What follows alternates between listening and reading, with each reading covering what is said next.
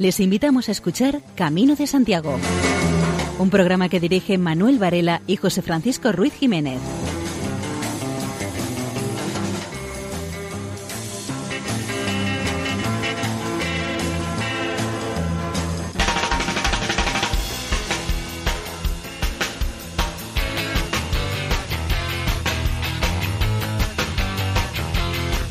Queridos oyentes, les damos la bienvenida una vez más al programa Camino de Santiago y les invitamos a peregrinar con nosotros en la noche jacobea a través de las ondas de Radio María.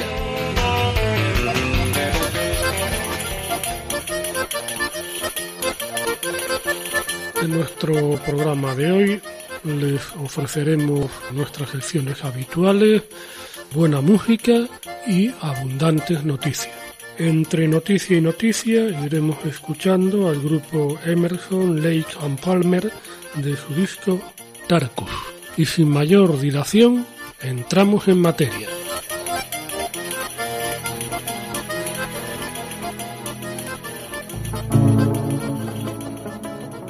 Viejo peregrino nuevo, ahorca el gallo de Utreya no deshojes lentamente la flor de la sangre en las piedras, de los románticos senderos, a la mar se fue Compostela. Hay la galaxia florida, con alas de lluvia amarilla, pájaro azul de la soledad, agua de recuerdo antiguo, nieve verde del helecho, leche y miel de la primavera, rosal de negras hojas, el alegre reguero de estrellas ahí mora llamarada, robles de rubia cabeza, hados nebulentos y perros de sal y manteca. Vuelve viejo peregrino por los caminos de la niebla y canta los nuevos hermanos, bordón adornado de leyendas, mojados de noche y luna, lavados con sol y polvo, el enfrentamiento suavizado, a la mar se fue Compostela.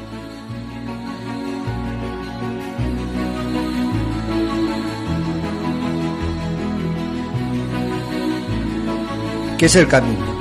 Al principio se trataba de un deseo que se ha convertido en una realidad. Muchas veces en mi vida experimenté la presencia de Dios, pero el camino todos los días me muestra lo cerca que está. Gracias por mi vida, por las personas que estoy conociendo y por la naturaleza. He elegido un camino difícil y no me arrepiento. El camino en un principio era un sueño que parecía que nunca lo iba a realizar, esta aventura. Pasado el tiempo, este se ha hecho una realidad. Siempre pensé que el camino era una simple aventura, que era el hacer los kilómetros que se hacen, que estaba muy bien señalizado, que tenía unos paisajes maravillosos y muy distintos dependiendo de la zona por donde discurre. Qué equivocado estaba con él. El encontrarme en él fue impactante. Ver personas de todas las nacionalidades y de todas las edades con una sola idea, hacer el camino y ver que todos somos iguales, que todos tenemos un mismo objetivo. Pero aun siendo esto importante, no es lo más impactante es saber que todos los días Dios está contigo, muy cerca. Me lo va demostrando a cada paso que doy en este bello paisaje. Muchas veces elegimos el camino más largo y más dificultoso, pero no me arrepiento de haberlo hecho. Detrás de cada cosa late siempre escondido un montón de trabajo y amor, que muchas veces no vemos, pero que siempre debemos adivinar y agradecer. Detrás de cada paso que damos en el camino hay muchas personas detrás de él, para que el resto disfrute. Hay cosas que no vemos, pero que están ahí, que no serían posibles si detrás de eso no hubiese personas, que ponen lo mejor de sí mismo, que hay muchas horas, muchos sacrificios que debemos de agradecer. Todas estas personas que de una manera anónima, que aprovechan sus vacaciones para fomentar y ayudar en el camino. ¿Cuántas veces nos encontramos a voluntarios que procuran que el camino sea más llevadero? ¿Cuánto tenemos que agradecer a muchas de esas personas anónimas que con su tiempo y sacrificio hacen que este sea cada día mejor para todos?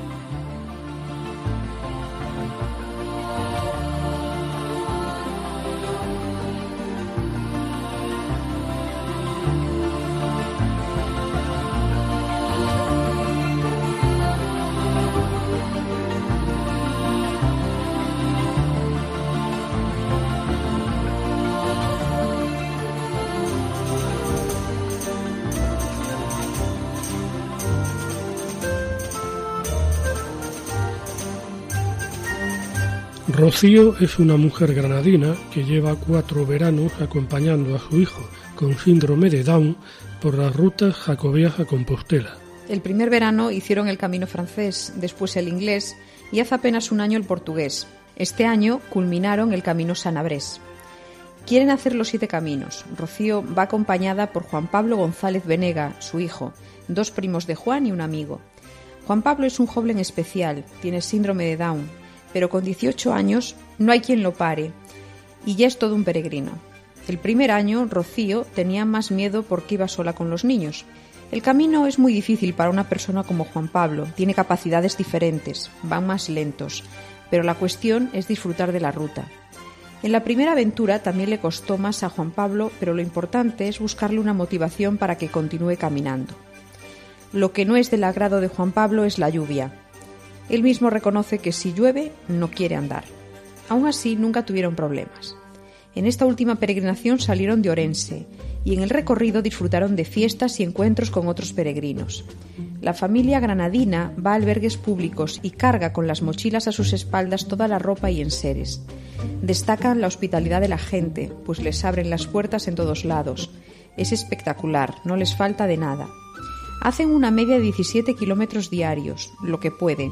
De todas formas, a Rocío le gusta organizar la peregrinación sin fecha de vuelta. No sabe cuántos días van a necesitar, pero lo que le interesa es que los jóvenes crezcan culturalmente. A Juan Pablo le encanta hacer el camino.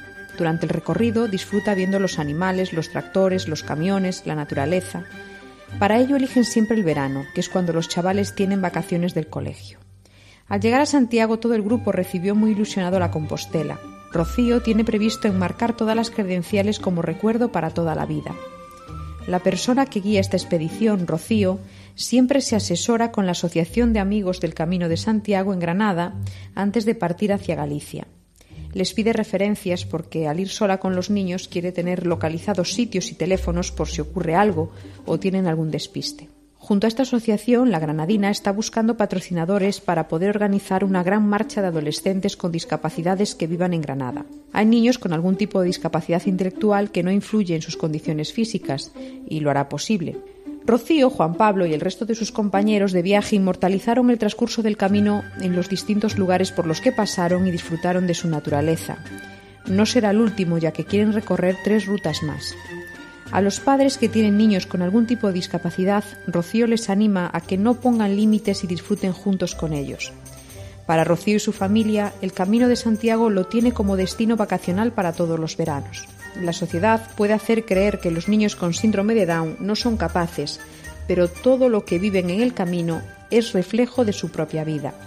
Y ellos son parte de nuestra vida. Si tú piensas que puedes conseguirlo, ellos pueden conseguirlo desde la Asociación de Amigos del Camino de Santiago, le dan la enhorabuena a todos, especialmente a Rocío, por haber llevado dicho proyecto un año más a la realidad.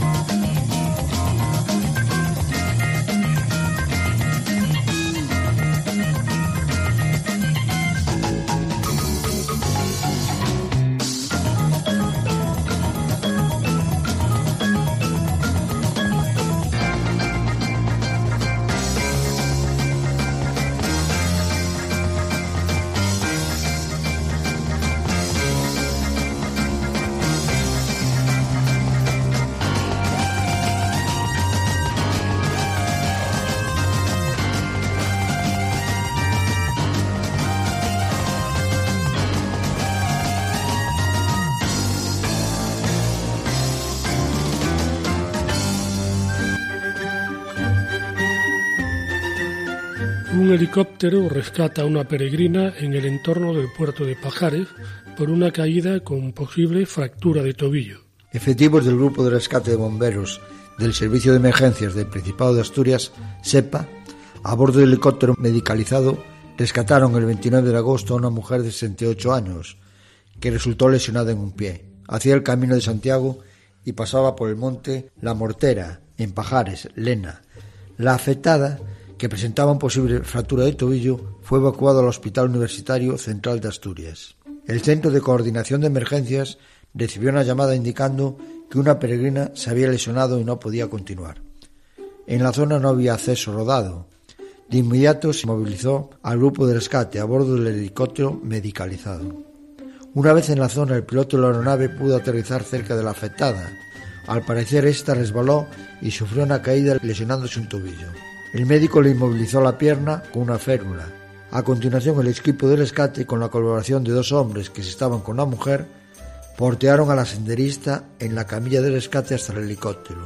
Una vez a bordo, se procedió a su traslado al Hospital Universitario Central de Asturias.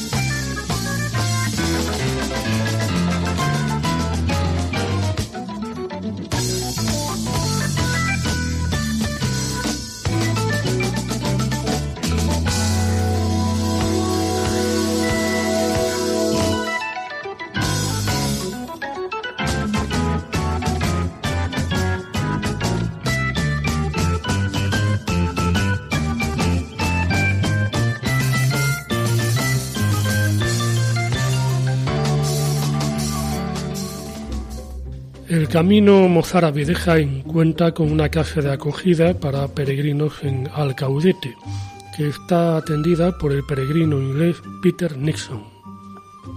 Peter, que reside en Sierra del Sur, realizó el Camino de Santiago y quiso devolver todo aquello que la experiencia le había dado y cumplió su sueño, abrir una casa de acogida para que los romeros tengan cobijo en la provincia.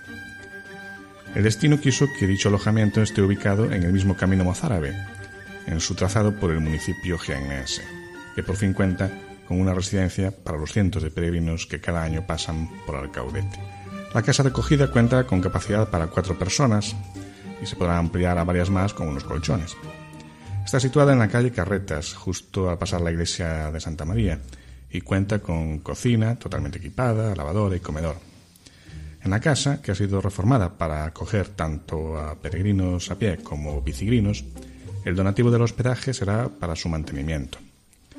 Con motivo de la apertura, miembros de la Asociación Jacobea de Jaén, con su presidente Jacinto Fuentes, entregaron material sobre el camino mozárabe, como fotografías relacionadas con la ruta de Santiago, que fueron colocadas ya en la casa de acogida.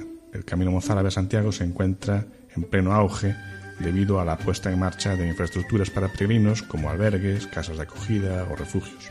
El 80% de los peregrinos extranjeros deciden comenzar su peregrinación a Santiago desde el sur de Andalucía. A partir del pasado mes de septiembre, en coincidencia con una bajada relativa de las temperaturas, se produce un aumento en el número de romeros que deciden comenzar en Andalucía su peregrinación a Santiago. Están escuchando Camino de Santiago en Radio María.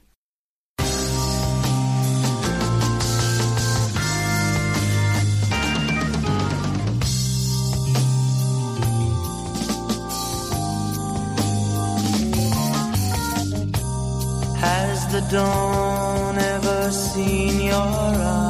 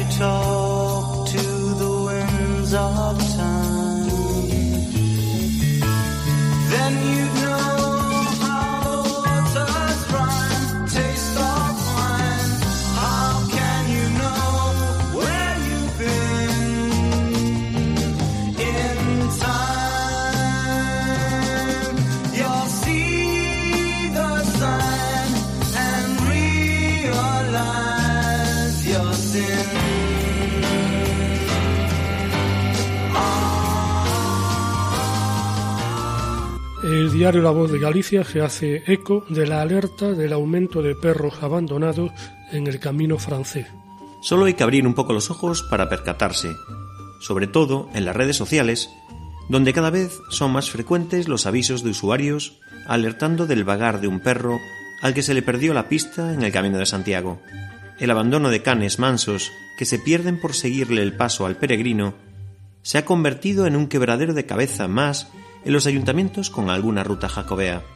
A la administración municipal le corresponde recoger y cuidar a los animales.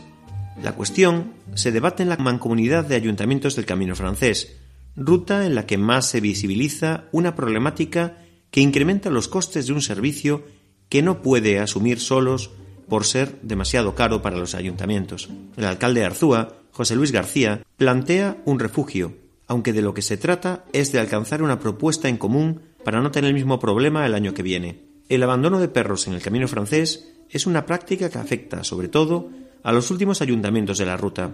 A veces son los propios peregrinos quienes recogen los perros pensando que no tienen dueño y luego los dejan en las últimas etapas. En lo que se refiere a la recogida de perros que llegan vía Camino de Santiago, este fue un verano tranquilo, dentro de lo que cabe, pero el problema va a más.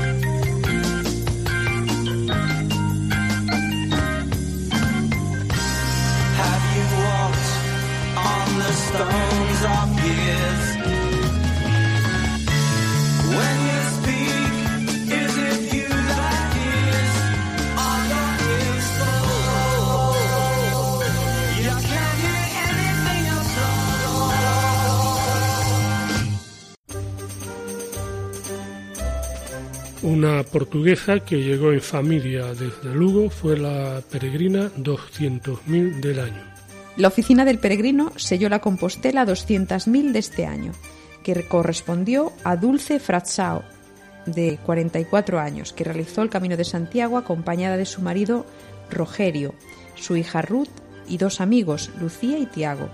Son vecinos de la localidad portuguesa de Fátima e iniciaron la peregrinación en Lugo, haciendo por lo tanto el camino primitivo. Esta es la segunda vez que peregrinan a Santiago, y en la primera ocasión lo hicieron por el camino portugués. Tras recibir la Compostela, Dulce Fratzao, familiares y amigos asistieron a la misa del peregrino en la catedral a las siete y media. En la basílica, el deán, Segundo Pérez, les entregó un recuerdo. De la gran afluencia de peregrinos este año a Santiago da idea el hecho de que en el 2015 la cifra de 200.000 se alcanzó 10 días más tarde que en el actual. En lo que va del 2016 son el 4% más.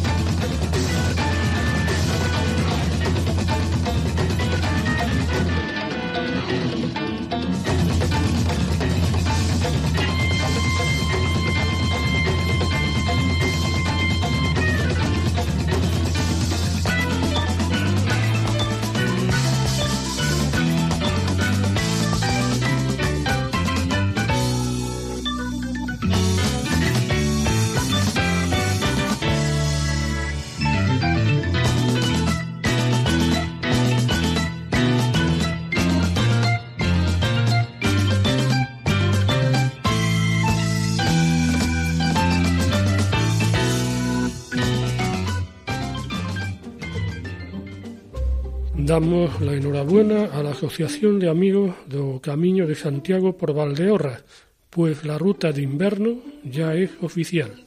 La nueva Ley de Patrimonio Cultural de Galicia otorga la categoría de oficial al Camino de Invierno, ruta xacobea que discurre por las cuatro provincias. Hay peregrinos que escriben a la asociación diciendo que para ellos el Camino de Invierno es el verdadero Camino de Santiago. Se trata de una ruta tranquila, sin masificar, lo que les facilita junto al maravilloso paisaje del interior ese viaje de reencuentro con uno mismo. Para la Asociación de Valdeorras llega así un acontecimiento que marca un antes y un después, tras casi 20 años luchando por la recuperación de este camino. Ahora lo han conseguido y se sienten muy satisfechos. Ha sido un logro, no solo de su asociación, sino de todas las asociaciones, ayuntamientos y personas de a pie que han defendido esta ruta que comienza en Ponferrada y sigue el canal natural que marca el río Sil a lo largo de 210 kilómetros hasta Compostela. Ser reconocido como oficial, al igual que lo están el francés, el portugués o la Vía de la Plata, va a cambiar mucho la vida del camino de invierno. Los primeros pasos será que Patrimonio lo delimite oficialmente y que se le dote de la señalización e infraestructuras necesarias. Después tendrán que construir albergues, porque apenas hay. Agosto es el mes menos concurrido. El año pasado pernotaron apenas 56 personas en el albergue de Rúa, pero este año ya han ido a 200.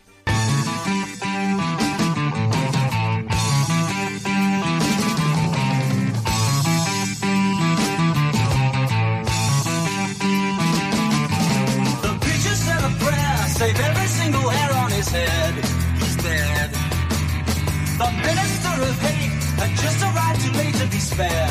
Who cared?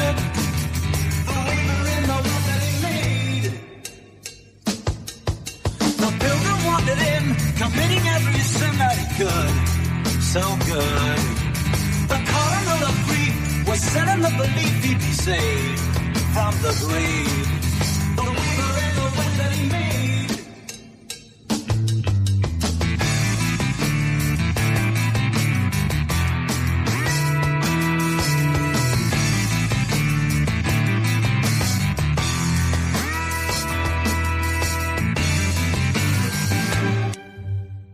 Hombre de 70 años muere por un golpe de calor mientras hacía el camino de Santiago. Era un ciudadano inglés que recorría la etapa del Camino de Santiago que va entre las localidades sevillanas de Almadén de la Plata y Castiblanco de los Arroyos.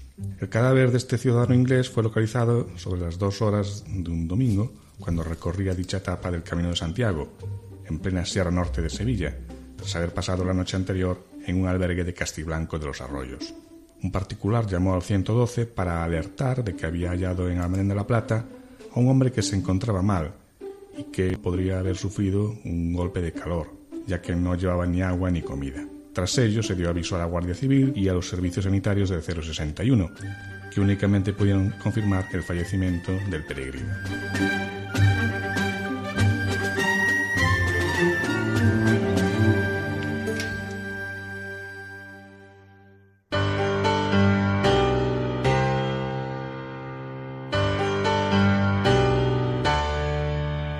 José López nos ilustra una vez más acerca de los valores en el camino.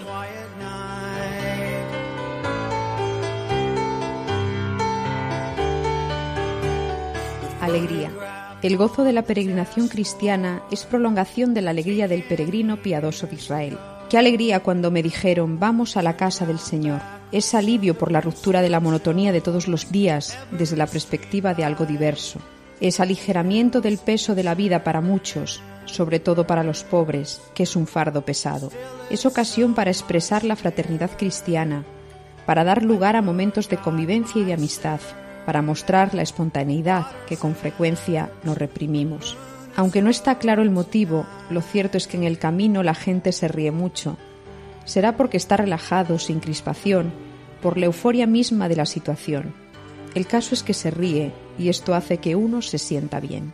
Algún peregrino descubre que el humor es imprescindible para afrontar la vida, así que decide que siempre que pueda buscará las situaciones para la risa y el buen humor. Una nota característica de las peregrinaciones es su forma festiva y gozosa, que ha de recordarnos que nuestro peregrinar hacia Dios no debe ni puede ser lastimoso ni triste. Que el camino sea estrecho no quiere decir que los que caminan por él se sientan tristes y amargados. Hay quien imagina que será toda su vida un desgraciado si se decide desprenderse de muchas cosas o entregarse a los demás.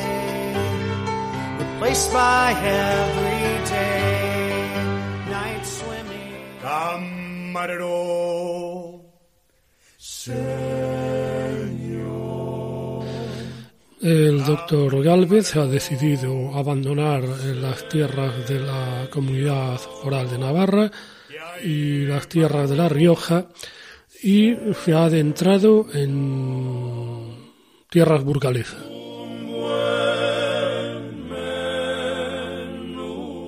La primera provincia castellana del camino en ofrecer su cocina y sus paisajes es Burgos.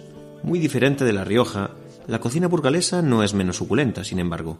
Un plato tradicional de la cocina burgalesa al que le dedicaremos estos minutos es la olla podrida, elaborada con alubias de ibeas, de juarros y productos derivados del cerdo, como oreja, patas, tocino, morcilla de Burgos. Esta olla ha sido cantada y alabada por Cervantes, por muchos monjes de monasterios y conventos que jalonaron el camino, y por Alejandro Dumas en su libro Cocina Española. El viajero francés indica lo laborioso y costoso que resulta este plato para los cocineros franceses, por ser un plato harto complicado y excesivamente costoso para incluirlo en su dieta diaria.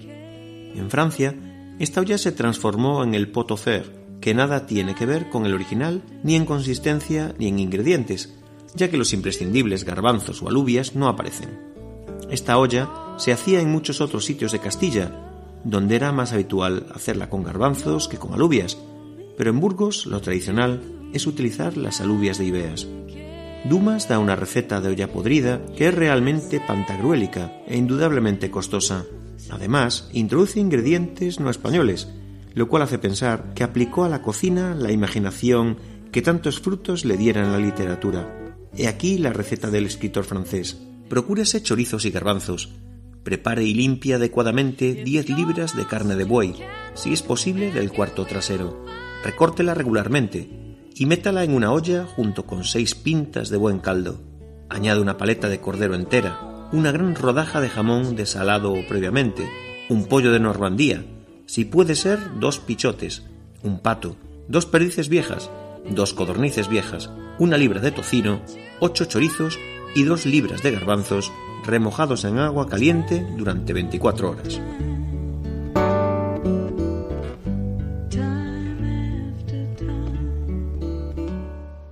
Están ustedes en la sintonía de Radio María. María José López nos introduce en su sección literaria y hoy nos habla de un famoso episodio, La gallina de Santo Domingo de la Calzada. Santo Domingo de la Calzada, donde cantó la gallina después de asada. Esta es la recomendación de esta semana del escritor Jesús Negreira Blanco.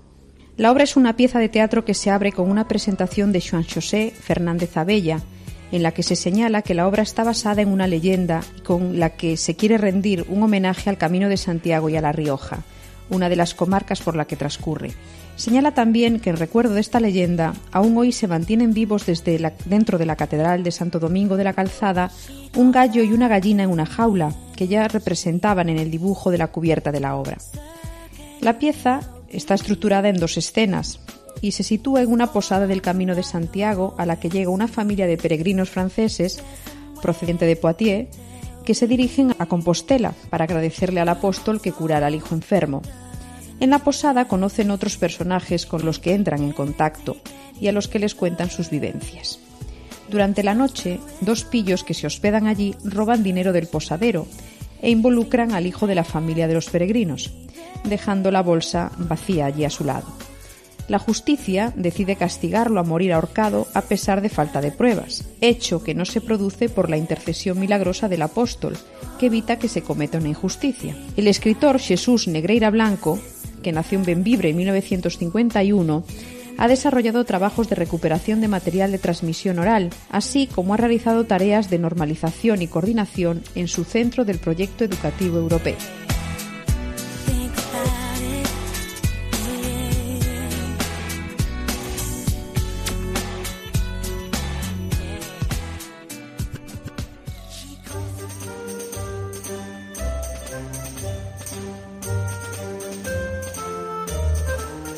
Iniciamos en este momento un bloque de noticias. Entre noticia y noticia iremos escuchando al grupo Emerson, Lake and Palmer de su disco Tarkus. El diario Montañés informa que tras su declaración como Patrimonio de la Humanidad, cientos de peregrinos desbordan los albergues del Camino del Norte. Beverly Wilcox viene de Gales. Atraviesa la pequeña puerta de un sendero angosto con un último aliento junto a una amiga antes de entrar a la cabaña del abuelo Peuto, en Güemes. Le recibe un pequeño cartel sobre un poste que dice que para terminar el Camino de Santiago les hacen falta 639 kilómetros. Aún no saben hasta dónde llegarán. Llevan caminando desde las 8 de la mañana y son casi las 12 y necesitan parar. Sus rostros sudados y un poco quemados por el sol revelan el cansancio y las ganas de llegar a un lugar seguro. Podría parecer temprano, pero detrás de ellos empiezan a asomarse también muchos otros peregrinos. Es la hora ideal para no quedarse sin plaza. De seguir caminando, es probable que algunos de los cientos de personas que marchan ocupe su lugar, y es que todos coinciden, y hay una auténtica avalancha de peregrinos atraídos por un camino que en julio del año pasado fue declarado Patrimonio de la Humanidad por la UNESCO. El albergue que dirige el padre Ernesto Bustio y en Santa Cruz de Bezana el que atiende Nieves, la Santa Cruz, en verano no tienen espacio para acoger a nadie más. Aún así, el espíritu del camino, ese que les permite conectarse con el peregrino y entenderlo en su andar, no les permite abandonar a nadie a su suerte. La Santa Cruz tiene 14 plazas, pero se puede llegar a quedar diariamente hasta 24 personas. ¿Cómo se les va a dejar tirados a los mayores o a los chiquillos? Por la noche hay heladas. Es mejor que duerman como puedan, pero dentro. El padre Ernesto en verano recibe hasta 130 personas por noche, cuando su albergue tiene capacidad para 80. Si no entran en las habitaciones, les da un colchón en el salón. No quiere dejar a nadie en la calle, todo para que la gente que llega no tenga que caminar más. Las autoridades no entienden la vida del peregrino de a pie y por ello no se implican como es debido. No solo es la señalización ni el turismo de lo que el gobierno debe estar muy pendiente. Se debería habilitar los polideportivos, las escuelas y las iglesias en verano. Lo dice el padre Bustio, que recuerda antes de acostarse, los peregrinos pueden acudir a rezar en la ermita del lugar, un espacio que todo caminante debe conocer. Para Piedad Coz, dueña del albergue que lleva su nombre en Bo de Piélagos, la idea de recibir peregrinos le ha permitido conocer más sobre sí misma. Trabajó antes en hostelería y de aquellos años toma ciertos trucos para acoger a los caminantes. La amabilidad, el entendimiento, la compañía. No recibe a turistas porque el peregrino no lo es. Los que se quedan son gente que viene buscando un espacio de soledad, de meditación.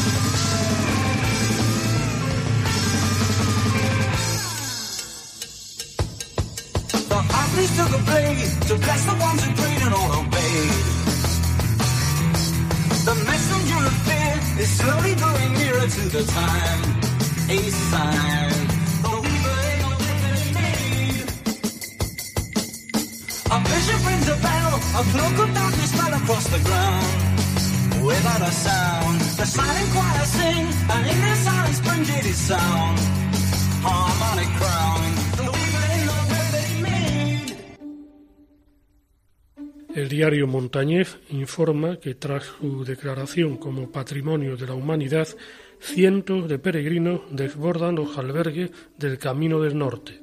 Beverly Wilcox viene de Gales. Atraviesa la pequeña puerta de un sendero angosto con un último aliento junto a una amiga antes de entrar a la cabaña del abuelo Peuto, en Güemes. Le recibe un pequeño cartel sobre un poste que dice que para terminar el Camino de Santiago les hacen falta 639 kilómetros. Aún no saben hasta dónde llegarán. Llevan caminando desde las 8 de la mañana y son casi las 12 y necesitan parar. Sus rostros sudados y un poco quemados por el sol revelan el cansancio y las ganas de llegar a un lugar seguro. Podría parecer temprano, pero detrás de ellos empiezan a asomarse también muchos otros peregrinos. Es la hora ideal para no quedarse sin plaza. De seguir caminando, es probable que algunos de los cientos de personas que marchan ocupe su lugar, y es que todos coinciden, y hay una auténtica avalancha de peregrinos atraídos por un camino que en julio del año pasado fue declarado Patrimonio de la Humanidad por la UNESCO. El albergue que dirige el padre Ernesto Bustio y en Santa Cruz de Bezana el que atiende Nieves, la Santa Cruz, en verano no tienen espacio para acoger a nadie más. Aún así, el espíritu del camino, ese que les permite conectarse con el peregrino y entenderlo en su andar, no les permite abandonar a nadie a su suerte. La Santa Cruz tiene 14 plazas, pero se puede llegar a quedar diariamente hasta 24 personas. ¿Cómo se les va a dejar tirados a los mayores o a los chiquillos? Por la noche hay heladas. Es mejor que duerman como puedan, pero dentro. El padre Ernesto en verano recibe hasta 130 personas por noche, cuando su albergue tiene capacidad para 80. Si no entran en las habitaciones, les da un colchón en el salón. No quiere dejar a nadie en la calle, todo para que la gente que llega no tenga que caminar más. Las autoridades no entienden la vida del peregrino de a pie y por ello no se implican como es debido. No solo es la señalización ni el turismo de lo que el gobierno debe estar muy pendiente.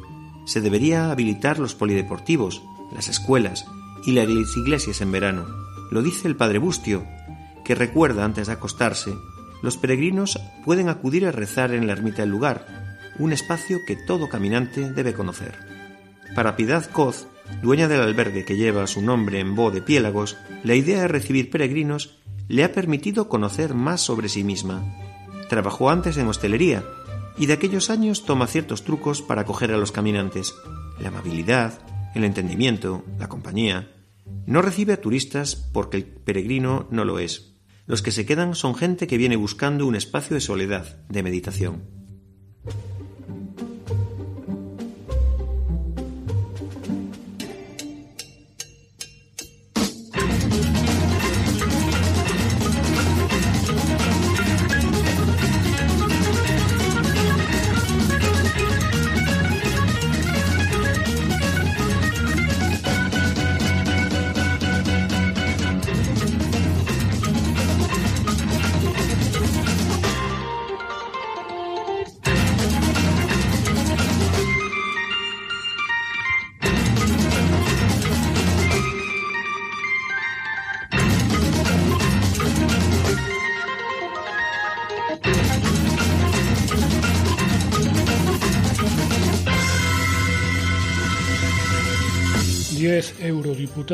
Recorrieron un tramo del camino portugués entre Caldas y Padrón. Un grupo de 10 eurodiputados que forman parte del intergrupo Camino de Santiago pusieron punto y final a unas jornadas sobre la ruta jacobea que se celebraron en Compostela realizando a pie parte del camino. El trazado elegido fue un tramo del camino portugués que partió de Caldas y finalizó en Padrón.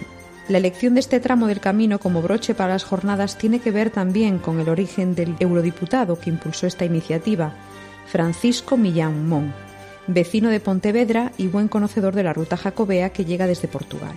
Acompañados también por el presidente de la Fundación Amigos del Camino Portugués, los eurodiputados procedentes de países como Alemania, Italia, Croacia, Portugal, Lituania o Irlanda realizaron la ruta en un evento que también sirvió para realzar una ruta jacobea compostela que cada año cobra más importancia y es ya la segunda en cuanto a número de peregrinos tras el camino francés.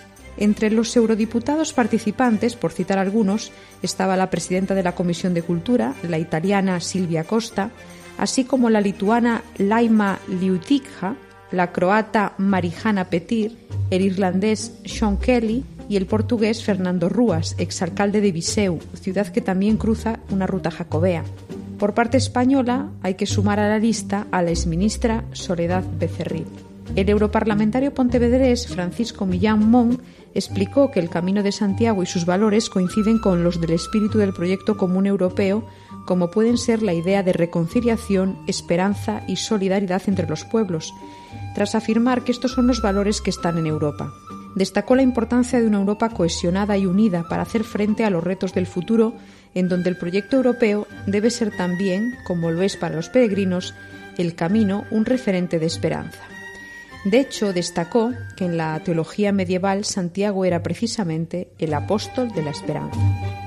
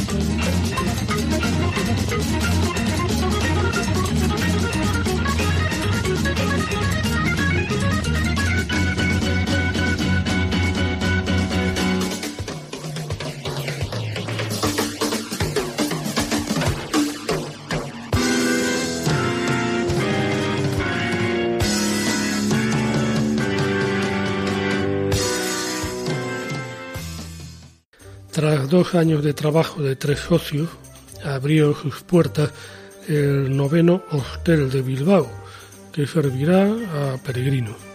Hace dos años, Iñaki Reino, Susana Rioja y Manuel Bilbao querían crear un nuevo proyecto en sus vidas.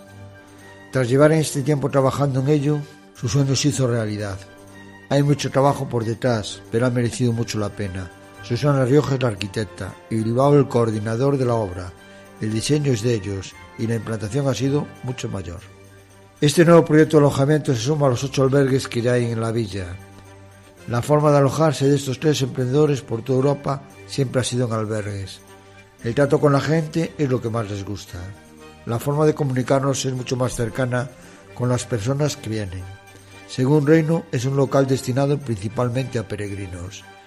El camino de Santiago pasa por la calle de al lado y, entre otras cosas, han elegido esta ubicación por eso. Además, enfrente está la Basílica de Begoña y bajo sus pies hay una vista maravillosa de todo Bilbao.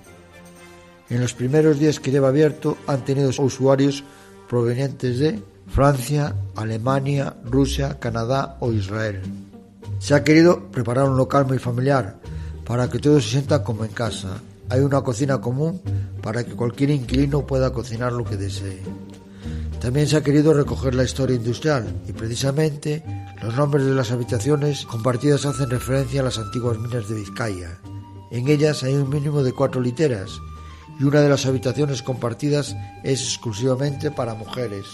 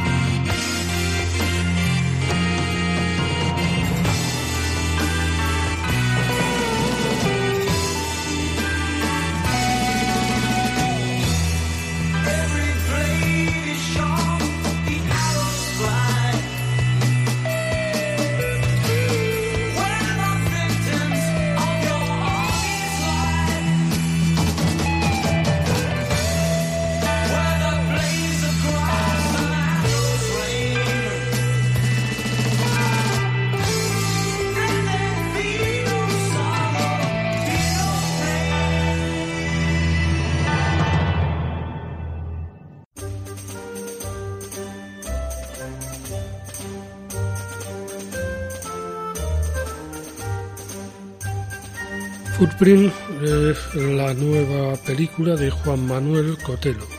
Va sobre una experiencia última de búsqueda de Dios con mucho sacrificio en el camino de Santiago. Tras 35 días de peregrinación y más de 900 kilómetros recorridos a pie, 10 jóvenes americanos, acompañados del sacerdote español Sergio Muñoz Fita, llegaron a Santiago de Compostela el 24 de julio de 2014. Un día después, fiesta de Santiago, la plaza del Obradoiro estaba repleta de peregrinos para celebrar la fiesta del apóstol. El director de cine, Juan Manuel Cotelo, iba paseando con el padre Sergio entre la masa, y de repente un chico italiano se le acerca y le dice ¿Le puedo dar la mano? Sí, sí, claro, responde el sacerdote. Es que nunca he visto una persona tan feliz, le contesta el chico. Esto sucede en mitad de una calle abarrotada de gente. Se quedaron hablando unos minutos. Cuando terminan, le para otro chico. ¿Es usted sacerdote? ¿Me puede dar la bendición? Yo soy protestante, pero he sentido que me tenía que dar usted la bendición. Y se la da. Cuando le dejó el segundo chico, llega otro y le dice ¿Puedo hablar con usted? Yo soy drogadicto. Y se pone a contarle sus problemas con las drogas. Rece por mí, terminó pidiéndole. Y todo esto sucedió en apenas diez minutos. Realmente la sensación que tuvo Juan Manuel Cotelo fue la de estar caminando con Jesucristo por la calle. Es un sacerdote que solo reza, reza y reza. Y tiene un imán increíble. El padre Sergio acompañaba a diez jóvenes americanos que se embarcaron rumbo a España para recorrer a pie el camino de Santiago. Su objetivo era encontrarse con el Señor, para descubrir lo que Dios le pedía a cada uno de ellos. Cotelo se sumó al proyecto un mes antes de que los peregrinos empezaran a caminar. Recibió un correo electrónico del padre Sergio que decía algo así como Estoy buscando una productora de insensatos dispuestos a empezar una producción sobre el Camino de Santiago dentro de tres semanas. Era una provocación. El padre Sergio se vino a España y el proyecto fue aceptado.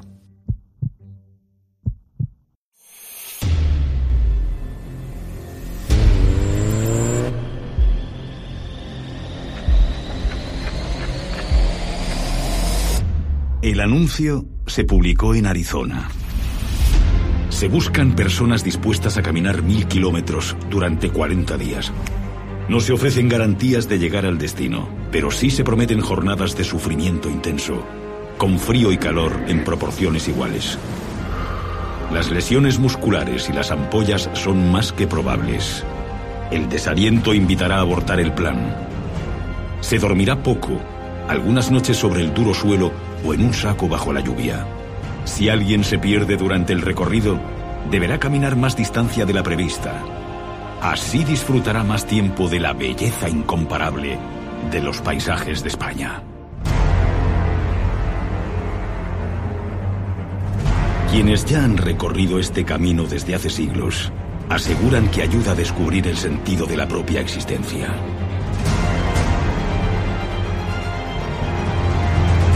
¿Quién se apunta?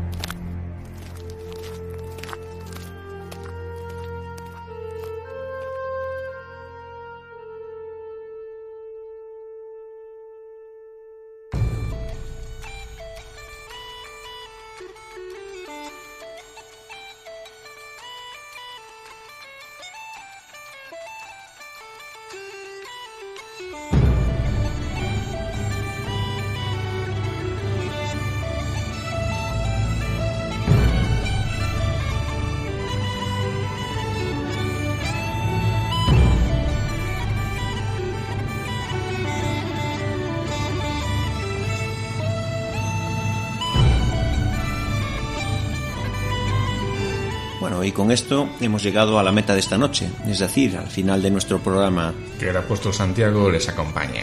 Buenas noches y feliz andadura.